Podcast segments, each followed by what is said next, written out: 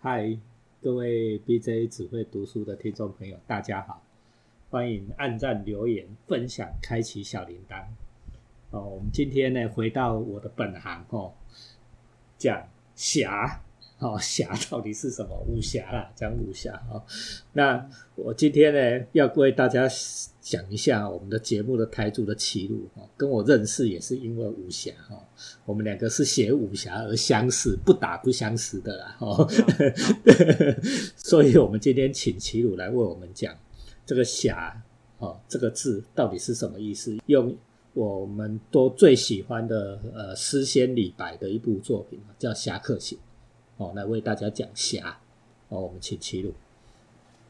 好，哎，谢谢 B J。对啊，我们是因为武侠人，所以我们两个都很喜欢讲侠。那可是侠是东西很广嘛，所以我们今天就先讲李白。好，那哎，李白有一首诗叫《侠客行》啊，要念吗？念。好，好，赵客漫胡缨，吴钩霜雪明。银鞍照白马，洒踏如流星。十步杀一人，千里不留行。事了拂衣去，深藏功与名。好，闲过杏林隐，多见七弦横。将至弹珠害，持觞劝侯吟。三杯土兰诺，五岳道为清。眼花耳热后，意气素泥生。旧照挥金锤，邯郸先震惊。千秋二壮士。宣赫大良城，纵使峡谷乡，不惭世上音。谁能书阁下，白首太玄心？哦，这一首是李白的《侠客行》哈，我们每一个读武侠的人哦，几乎都会背了哈，已经熟到都几乎会背了啦哈。哦，啊，里面有很多的段落，我们请齐鲁来为我们一一的介绍。来，那这首诗我倒不是先从诗这首诗的字看。开始看的，我第一看反正是小时候那个对看金庸的武侠那个改编电视剧，就有有侠客型的，哎，好像是梁朝伟演的，对不对？我看的是台，哎，就是台湾的版本。哦，你是看台湾版，我是看梁朝伟版哦。哦，石破天哦，是我看的是台湾后来自己的电视版。那个其实演什么我已经忘记了，但是我我只记得那个主题曲还蛮好听的。它主题曲其实就就。就也也镶了其中的这个首诗的这些，这是其中他选了四句，就是银鞍照白马，洒踏如流星，然后深藏功与名，千里不留行。他把深藏功与名给拉到这一句来镶在里面，然后把它把它镶到歌词里面。那我那时候就觉得这个这个诗这这几句话很帅啊，那时候还不知道说是李白写的，长大才知道说哦，原来这是。就是歌歌连续剧的歌歌词原来是对呀，从李白这边来的。这世界上最会作作词的人 去做的，史上最最强作词者哦。哎，那我们就来稍微讲一下这首诗的结构，还是稍微分析一下。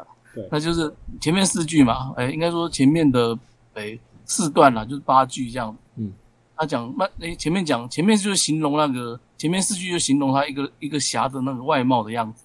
就赵克曼胡音啊，事实上他应该不不是指胡人啦，而是说他穿他穿着打扮就喜欢那穿那个那个外国服服饰这样子，嗯，然后比较那个现在来讲的话，我觉得就是就是穿潮牌啊，然后穿着那一装异服啊这样子，就很潮啊，哈，很潮，很有视觉的哈，就我们一看就是视觉化的感觉哈。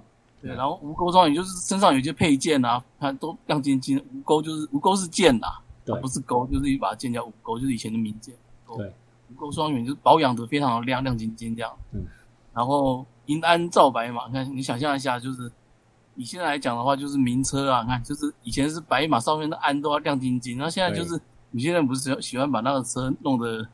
那个就是非常亮晶晶嘛，啊，开保时捷的他，他开很帅的车，好，而且那个车不是帅的，要跑得快，对，所以说马踏如流星嘛，对，对对对，所以就是什么一百公里什么几几点几秒就可以加速上去啊，什么之类这样的好车，这样，你看这个人就是这样，他先从外貌，然后然后他就说，那可是呢，先外貌让人家看到这个人之后呢，他就开始讲，因为侠客行嘛，行是行为嘛，事实上。那首诗的主题是要讲侠客行为，可是他先不从直接讲，他就要先从外貌很描写，让人家有种视觉感，那种进去这样子。对。然后外貌描述完之后，就开始讲他真正他的行动。那他行动的话，就是就是十步杀一人，千里不留行。他李白就是我觉得这文章大家也可以学一下，他他把所有的最重要的东西放在最前面讲。嗯，倒金字塔，导导金字塔式写法，就我们现在讲倒金字塔，像新闻写作了哈，就是把重要的放在前面来写，这大家可以学一学。嗯，那侠客最重要的、最引人。那个注目的一个行为，最极端的行为是什么？就是杀人啊！嗯，他杀人之后，那个躲到千里之外，就是不知道不不留他的行踪这样。嗯，对啊，十步杀一人，千里不留行。然后治疗服役去生产公寓，就是，嗯，就是做了这些事情之后，就是就隐身不见这样，就是不留下自己的那个名声这样。嗯，那这是这是写这是一个描写而已。可是他最后后面接下来呢，就开始讲讲讲一个更细节的东西。就是他刚刚讲的只是一个概要，可是事实上他这个有点，他这里面就开始讲细节，有点像是带我们看电影那种视觉化的电影一样。嗯嗯，就就开始讲说，哎，闲过杏林隐，脱剑西前，哎，好像就一个人，还到到了一个朋友叫杏林的朋友那边去喝酒。嗯嗯，然后就把剑脱下来放在膝盖这样上面，然后就诶跟吃了烤肉啊，然后跟一个叫朱亥的人吃烤肉，然后哎倒酒跟跟侯商劝，跟一个叫侯寅的人劝酒这样。对，然后三杯土兰落五味道，就是哎喝下喝完之后就开始讲一些那个承诺的话，然后这时候呢，就是他的承诺跟那个五月比起来的话，就五月还比较轻，这样不会五月到为轻嘛。嗯，叫酒酒花儿热后哈，就是哎就拎来掏开光光，就是开始乱讲，就跟你老爸啊跟朋友喝酒一样，对不对？酒喝下去就开始乱盖了啊。盖了以后，但是盖的唯一最大的不同就是盖了他会去做了啊，吹牛了他会去做。对，所以呢，李白就描写用用这样的一个形象来描写说，哎，这侠就是类似这样的这一类的人啊，爱爱交朋友，爱喝酒。而但是呢，他有个最重要的事情就是，就 B J 刚刚讲，他会去做，他就是守信，嗯，一定承诺的话，我一定会做到这样。对，对啊，那所以。那那可是呢，其实这段除了像是一个好像一个戏剧一样，就告诉我们一个形象，一个好像演给你看之外，那实际上里面讲的这些人名呢，都是历史上的真实的人，都是有历史记载、有典故一样，偷藏了一段故事在这一首诗里面。啊就是说，像朱，它里面提到的朱亥啊，跟侯嬴这两个都是战国时代的一个人。对，那信陵是指信陵君呐，就是有名的那个所谓的战国四公子啊。信陵君是魏国的公子，这样，嗯，就是他，他那时候，哎，就是天下大乱嘛，那秦国独大，然后开始要并吞其他国家了嘛，嗯，那其实各国都会有一些政治家，就是这这些公子，公子可能就是他不是继承人，但是他其实也都是贵族，这样，对啊，那这些人就开始网想要网罗大量的人才，要想要救亡图存啊，救自己的国家这样，所以他们找人才是不会说一定从贵族里面找，他们就是你只要有才能，我就愿意。就是供养你这样，那所以就是，那这个朱亥侯嬴跟那个信陵君的故事是讲说呢，就信陵君到处去寻访这有有贤能的人嘛。那其实侯嬴只是一个那个穷苦的，就是守门守门就是守城门的人。实际上你现在看就是保全的，嗯哼，而且已经老，已经七十岁了。那信陵君这故事讲起来有点长，但简单讲就是他信陵君去拜访他这样，而且那侯英还给那个。那个信陵君脸色看，但是他最后经过了考验之后，他认定说信陵君是真的有诚意的，所以他就决定要帮他这样。对，那朱亥是他侯英介绍的一个一个屠夫而已，就是就杀猪的，在市场里面杀猪的哈，没有什么学问，就是一个屠夫这样杀猪的这样。嗯哼，那那那信陵君对他们非常，虽然他是贵族，但是他非常的就是有礼貌的结交他们，所以他们就是帮信陵君做事这样。那这这种呢，好。这个故事哈，这为大家介绍一下，因为我们时间没有很多哈。这一段故事是《史记》哦里面哦，就是《魏公子列传》里面的故事。《魏公子列传》照说是要写魏公子信陵君的故事，但是其实绝大部分的篇幅都在写朱亥跟侯嬴哦。就我自己看《史记》看那么多看下来啊，我觉得《史记》里面最好的就是这一篇《魏公子列传》。哦，讲这个朱亥跟侯嬴的故事，现在齐鲁要为大家介绍。对，那这时候背景讲一下背景，就是这时候秦国要攻打赵国可是唇亡齿寒啊。那唇亡齿寒其实也就是出自于这个历史故事啊，嗯就是就是赵国赵国亡掉了，那魏国秦国接下来就就会打魏国啊，所以就两个人是唇齿相依的。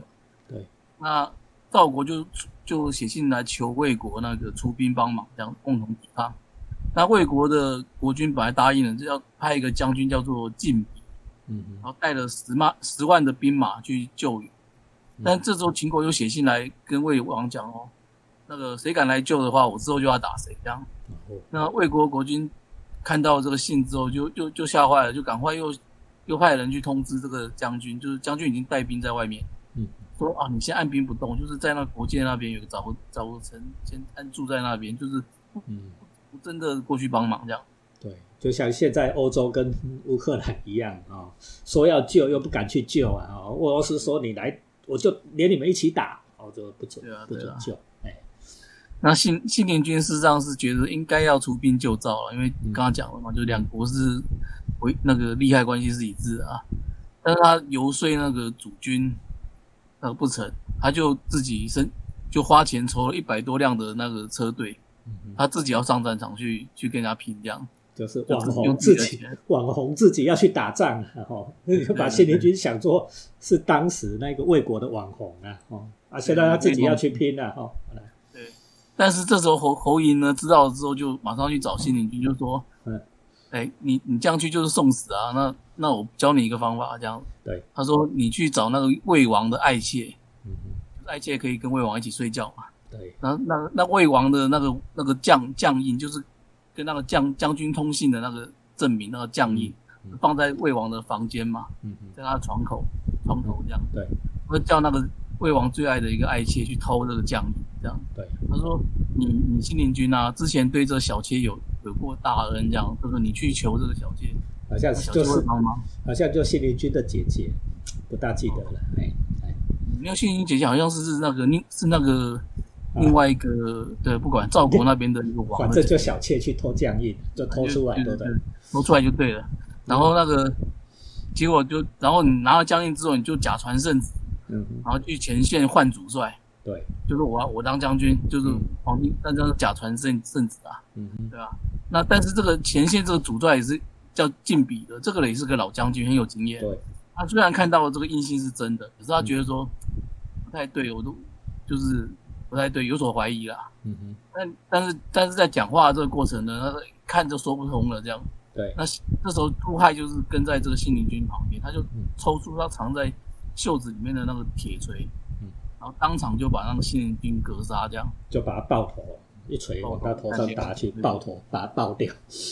这个铁锤像什么呢？我跟你讲，你不知道有没有看过人家在打肉的，打猪肉，哦，不是要煎猪排，不是要把那个肉敲软嘛，那一种那种锤子啊，你就这样想就好，那个一锤下去，头绝对爆啊、哦，把它干掉。然后信陵君呢就得到了军队的那个统治权嘛，就率领军队之后去救援赵国，就救成了打败秦军这样。嗯，那可是他之后因为怕被责罚，因为他毕竟就是假传圣旨，这个罪很大、啊，嗯，对啊，而且还把前线大将给杀掉了，所以他就回不去了，对。所以他就后来就留到赵国了。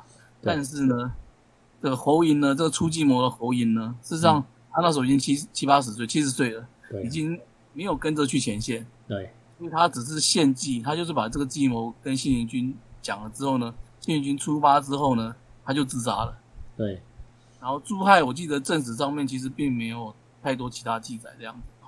对对啊，不过我想应该就是没有记载，应该就是表示后来没有什么，就是对，应该就是躲起来了，然后就只有这个事迹了哈。火影自尽的故事是很有名的哈。火影为什么要自尽？你大家大家给他想啊，这个侠客行为是什么？为什么说这个是侠客行为？你看哦，我们只动口叫人家去死，对不对？我们自己不能陪人家去。哎，这个火影看不过去，对不对？我我虽然 LKK，但是这个计是我出的，结果我不能陪你去，我觉得对不起你，拍谁？好，所以你大军要出发之前，我自己在在城门口哦自杀哦，死掉自尽啊哦。表示负责，这个很很很那个道德上面实在是很高。嗯，那我我自己分析，就是李白写这首诗来描写侠客，当然不是说只是颂赞古人而已啦。我觉得多少有点对于自己的志向认同的一种抒发。这样，李白应该是很倾慕像侯寅、朱亥这样子的一种侠客。这样，对，没错啦。因为根据大家那个历史书，或者是大家在国文课本上面应该也有也有读过，李白少年是拿着剑在在街上跑来跑去的那一种啊，笑脸啊哈。李白自己的形象就是这样子。所以他很向往任 侠，也是任侠啊，叫任侠啊。那什么叫任侠？接下来齐鲁要为大家介绍。但是我自己看，我自己关心侠，所以我有稍微去思考一下侠的这个这个这个定义，到底什么是侠？因为我们毕竟我们学武侠的，我们总是要知道说我们到底要写什么啊？对，我们到底关心什么？侠到底怎样？所以我我讲一下我自己的的的看法啦。是啊，可能不代表那个现在主流，但是不管就讲。那讲侠客的话，我觉得就是最古老，我自我自己觉得说，应该是还是从《史记·司马迁》开始讲。对，司马迁有很有名写《游侠列传》嘛，他有个列传是专门给游侠的。对，那他前面《游侠列传》开宗明就讲说，韩非子说，嗯，那个儒以文文乱法，侠以武犯禁嘛。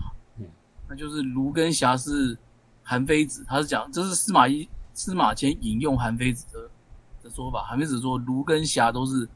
都是都是那个，我觉得以现在的话就是社会秩序的毒瘤啊！啊，为什么这样说？因为很简单啊，你看那读书人儒以文犯法，就是读书人写文章乱搞法度。哎呦，这个大家想想看是不是这样？那个乱搞法律法度的人都是读书人，对不对？啊，侠以武犯禁是什么意思？那这些侠的人是用武力来触犯禁令，对吗？这两行这两个都是社会的毒瘤。对啊，都是都会会去违抗，就或就是会去损害这个社会秩序，这样。因为法家讲社会秩序嘛。哦，我是不同意的哈。但是我们看齐鲁讲完，这是这是韩非子的说法。嗯。但是司马迁也不太同意，所以他司马迁后来讲说，儒生嘛，他说现在儒生，你看到汉朝，就儒生现在变成是社会上人人尊敬的对象，而且特别是如果你还当当到大官，还可以被记载在史书当中，这个享有这么大的荣誉，这样。对，可是呢，他认为说像祭祀啊、元宪这样的人，就是有两个人叫祭祀元宪。他说这些人生活贫苦，但是坚守道义、信守承诺，嗯，然后可以牺牲自己去帮助别人。这样，司马迁觉得说，哎，这样的人其实也值得记载。这样就是像侠这样子这样的，对对，牺牲自己救别人，牺牲自己救别人啊。司马迁觉得这种行为好赞，不用当大官。好，来，对，但是呢，那个。所以说，司马迁特地来写一个叫《游侠列传》这一篇来讲讲这样的一类人嘛。所以他那那那诶，《游侠列传》当然举了其他的一些什么朱家郭谢啊什么这样的一些的人的故事，但这边不讲。嗯，就就李白这一首来讲，李白这一首就讲了刚刚那两个另外两个侠客，就是侯乙跟陆海。对对对，但他们两个行为，假如以现在的法律制度的角度来看，他们也是破破坏法治啊，对不对？侯侯寅是教唆信陵君去犯罪，看他去偷偷东西啊，偷将印就偷嘛。嗯嗯，对啊，而且是教唆别人，然后后来他他那个去杀了大将，杀人啊，教唆杀人。嗯，然后这些都是骗术嘛，所以这些都不是一般的正道这样。对，那朱亥就是杀人犯啊，对，就跟你意见不合就就讲讲不下去就把你干掉，这样好像听起来好像，假如用法律来看就是不太对嘛。对，呃，做这些事情用法律来看都不太对，还塞我们自己家的总司令啊，开开玩笑，对不对啊？对对对。可是呢，侯莹后来自杀，朱亥也不知所踪啊。就是当然，假如就是现实一点的话，就是可能畏罪自杀、潜逃这样。那两个人都其实下场或许都没有很好这样。但是呢，这两个人呢，事实上不是为了自己的私利去犯罪，对啊，而是为了欣赏自己的人，就是。就是现在讲，就是士为知己者死吧。他们他事实上是为了报效这个这个能够欣赏他们的那个信陵君这样。对，所以李白是歌颂这样的人。那我自己就觉得说，李白应该也是有感叹自己的遭遇啦。就是他因为李白常常写诗说自己那个没有没有没有没有人欣赏他嘛，对不对？对。那言下之意当然他写这种就是啊，只要有人欣赏我，我就愿意像这些侠客一样。然后，即使是付出生命来，也要来报答恩情，这样。对，那我觉得这首诗有这样子的的意味。李白一开始在长安没有混得很好了，后来有比较好了啊。但是一开始在长安没有混得很好，所以会有这种感慨啊。应该好，就一下下就是有一阵子跑去宫廷里做事，可是那个也是只是人家把他当做好像说宫廷的诶诗人，就是对就是作词作曲家，也不是政治家，所以跟他真正想要做的事情还是差异。那我觉得说，当然讲到侠，除了刚刚讲的就是守信诺，然后就是然后愿意为自己奉献生命这样之外，我觉得还有还有另外一个要素就是就是隐遁啊，嗯就是侠是不求成功。所谓这里讲的是成功的定义是说，比如说出名啊、赚大钱这样。不止赚大钱，还要出名，出名这个因素很重要哦。对对就是侠不要出名，嗯，对，他就是做做完自己认为该做的做对的事情之后，他就要把自己藏起来，这样。不是所以刚才讲什么，就是深藏功与名嘛。对，那其实我觉得说，联想到我们之前讲过聂隐娘啊，事实上也可以认为这是侠的一个形象的原主。聂隐娘也是，因为聂隐娘更偏这个隐的部分，她名字就叫隐娘。对。如果大家还啊想看聂隐娘，记得啊回去找聂隐娘那一起出来听。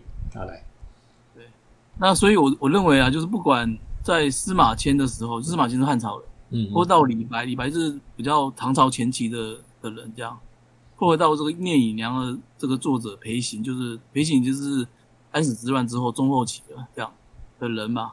对，那他他们歌颂的这个侠呢，都是在社会秩序之外的人，这样。嗯哼，对啊，那其实你回去看那个司马迁的《游侠列传》的话，刚刚讲朱家郭些这些人，比较像是教父啊，就是黑帮老大这样，嗯，就是电影教父的那个教父。要东科利欧哦，那种马兰派恩度那种啊，对对对对，帮人家瞧瞧事情的那一种啊。那但是呢，其实司马迁后面有讲说，这些人其实跟欺压乡里的黑道是不一样，他们做的事情是主要是为了帮帮助别人这样，嗯所以嗯这两个看起来很像，但是本质上不一样，所以他要把这个东西独立出来。嗯，但其实某种程度也是讲说他们真的很像啊。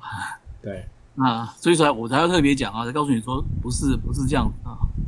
嗯那那李李白前面开头写的，我描写的那种，就是奇装异服啊，喜欢开好车啊，然后把自己打扮的亮晶晶的这种人啊，其实你现在看也很像流氓啊，就是讲的好像歧视一点的用语，就是好像八加九啊什么这样，对，就是就是头发就是弄得什么杀马特啊什么的这样，亲骑者啦，日本话叫亲骑者啦。哦，我们讲过那个千花之庆次哈，大家记得去把它出来听。哎，然后裴裴行的聂隐娘根本就是现在现在的就是杀手啊，而且你看现在也很流行有一个动画叫《间谍加加酒》嘛，对，Spy Family 哈，Spy Calls Family 哈，对对对，那个你看就是就是那种形象，就是一个人深藏不知道不知道自己的，人家都不知道你是杀手的深藏功与名的一个形象，约尔啦，哈，大家都超爱约尔，对吗？又又又漂亮又帅这样，对 对，然后还萌萌的这样，然后不管，然后 但但是所以说我归纳起来就是侠的形象本来应该是体制外的反秩序的，那司马迁啊、李白这些人歌颂的这些侠客，其实他他要把侠客拿出来讲，是因为大家可能普遍会认为他是不好的，因为你看对讲说他们就像流氓，就像黑道啊，或是或是那种隐藏起来的杀手啊，对，那应该是应该是坏人，比较像是坏人。但是他说呢，这些看起来像坏人的这些人，事实上里面有些人是很有值得尊敬的地方，这样嗯哼，对啊。可是呢，随着时代的演变呢，那个侠的意义在越来越在这个道德里的道德体制内越来越崇高，这样。比如说到明清七下五义，我们大家讲包青天啊，包青天故事的话，侠就变得很正面了。看南侠斩刀就四品带刀侍卫啊，对公务员啊，对对啊，对啊。那而且现在我们讲大侠，侠也我们给这个讲到侠这个字，它就嗯通常是正面的、正面的代正面意义的代名词啊。比如说我们现在然后去尊称人家说你是哦大侠或侠女啊，嗯通常不会讲说这个人是作奸犯科嘛，反正一个反社会的人嘛，而是通常讲说、呃这个人哦你你地位崇高，而且喜欢帮助别人，对，然后是正面的意义这样。意义已经慢慢转变了哈。慢慢转变。了，那我想要讲的就是这个了，就是或者说，假如我们不要讲说什么，哎，中国的文文学里面的历史啊，我们就讲说近代武侠小说也是这样子啊。早期有些小说事实上还是讲的很流氓气，像柳残阳的《天佛掌》，这个大家可以听一下，《天佛掌》还蛮好看的，有空可以找。如来神掌啊，如来神掌，对，里面里面的主角其实就是流氓，他就是他他跟人讲，他跟人家他走行走江湖靠的是关系，就是你对我好，我就对你好；你对负我的话，我就把你干掉，这样对，对吧？跟跟现在讲的那种大侠形象是不一样的。火云邪神，对对，火云邪神，对对，火云邪神是他师傅啦，对然后那个，可是你讲说他邪神嘛，所以好像也不是个对对啊。那那那，可是呢，比如说，我觉得像金庸的话，好像就把侠描写的越来越越高尚，这样。比如说他写到郭靖的时候，就说什么是侠的大者呢？不是有个口号叫“侠之大者，就是为国为民”嘛？所以你看，侠要怎么样才算是大侠？就是还有大的、小的这样，那怎么样算大？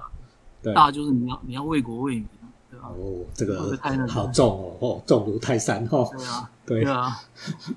虽然其实中就金庸到《鹿鼎记》有解构，但是另外的事情了 不讲这个解构，反正你就讲说，其实好像侠到了现在，就给他一层又一层越来越正面的一个价值跟对美德，这样对对。对啊，虽然金庸自己到最后也不大认同这样的定义法，对对 对。对。但其实我们一般社会对于侠这个的定义，我们就认为它就是美德，它就是正面价值的一种，对。那个对吧？但是呢，其实我我自己自己是私下是想讲啊，就是说，或许侠对于侠是精神本质，其实可能要回到更原始的一些东西上，比如说，嗯，他说我我自己觉得啊，说侠或许很简单，就是你看有对有些事情看不下去嘛，嗯哼，啊？就是像社会，就是你就想说，就现在生活也是这样，就是你看到很多事情，你觉得这事情是合法的啊，嗯哼，是对的，但是符合社会稳定的目标都怎么样？但是你你很多事情看不下去呢，你会感到愤怒。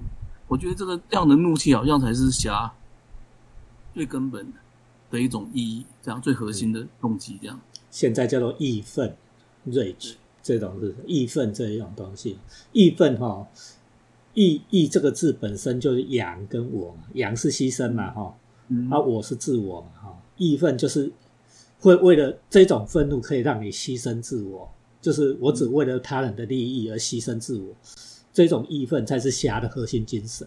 我自己是这样认为，而不是先先要合法哦。我我前一阵子啊去审了一本博士论文哦，我我越审越生气，越审越生气哦，因为他到他写了整篇的武侠，然后到最后否定了武侠，怎么否定？他说：“诶，这个这个武侠这个东西要，破坏法治，对不对？破坏以武犯禁，这个不对啊，这不符合社会社会的的什么什么道德正义什么道德，对对对，哦，这这个我我听不下去呢，为什么？因为道德就是就是逻辑颠倒了，这我是样。逻辑颠倒了。我自己是认为啊，你应该像我们做到博士，你应该要反过来想，说法律是什么的结果？法律是道德结果，道德在前面，后面才有法律，对不对？你得按什么事情是符合道德的，什么事情不道德的，对不对？啊，你为了遵守法律，你跟你有一些道德，你你为了要要要符合心中的道德标准，你必须要破坏法律的时候，你就要去破坏法律，这就是武侠的精神，这是以武犯禁最核心的观念。你如果不能理解这个观念，事实上你不应该谈武侠，你就比较像法家了啦，哦对吗？对啊，对啊，哦，就是这样听起来就是，对啊，对武武侠真的有误解，这样对，不应该写这个题目了，对啊，不应该写这样的题目了哈、啊但是后来还是有让他过了哈、因为他很乖，他有听话。啊，我我自己是写，就是我另外是有对写作小说有兴趣，有时候我特别想讲一下，就是说我觉得说，甚至这种这种看不下去，这种愤怒，或许也是写小说的意义之一。这样，对。我我不敢说所有的小说都是建立在这个意义上面，但是我觉得其实很多小说我看起来都很像武侠小说，比如说我不知道别人怎么样，或像村上春树 EQ 八十，我觉得我个人体验上就很像武侠小说了，嗯嗯，就是前两本青豆的那个部分，对，有然后像普洛克有的八百万两个人了哈，有有一个是杀手，我不大记得那个主角叫做什么，那叫叫叫青豆嘛，青豆是一个杀手，是学那个普洛克拿冰钻杀人的，然后或者说就刚刚讲布洛克的八百万种死法，对，对啊，这是一本推理小说啦，但是其实没什么推理要素这样。看普洛克的书不用推理啊，就从头看到尾，这样就对了，对没有推理的哈。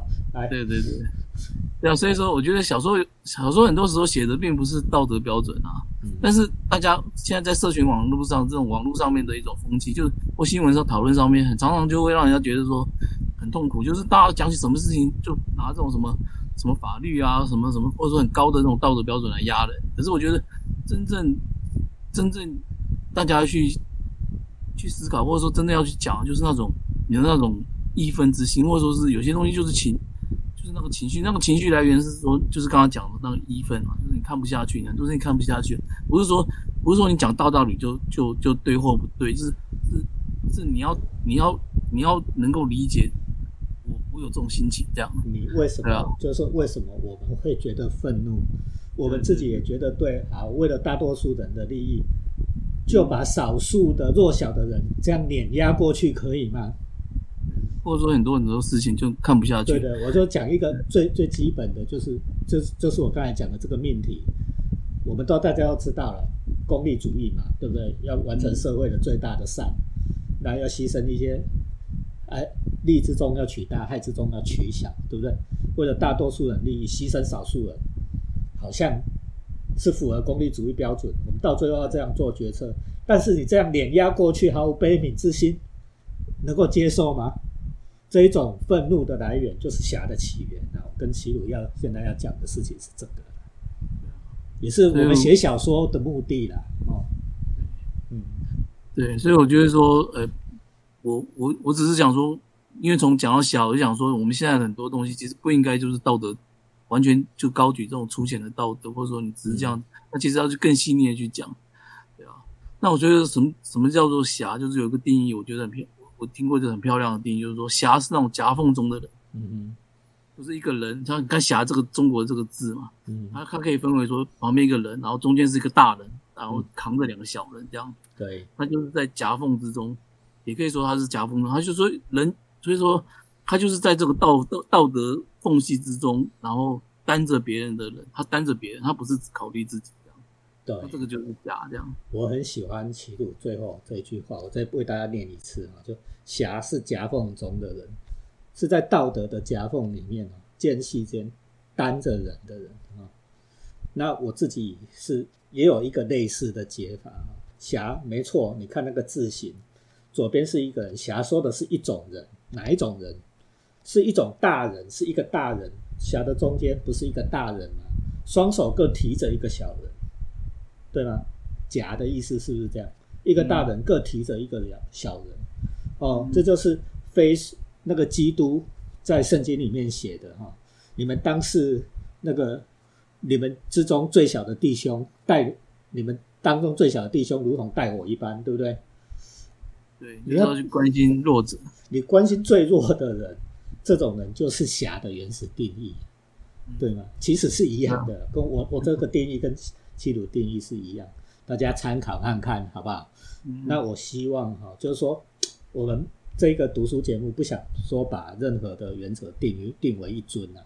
如果你对这样的定义有意见的话，欢迎来跟我们讨论，我们一起来把侠讲得更清楚，好吗？谢谢大家哈，BJ 只会读书哦，按赞、留言、分享、开启小铃铛哦。这一篇将会收录在我们的新书里面哦哦，记得要听哈，推荐给更多的人。谢谢大家，拜拜，大家拜拜。拜拜。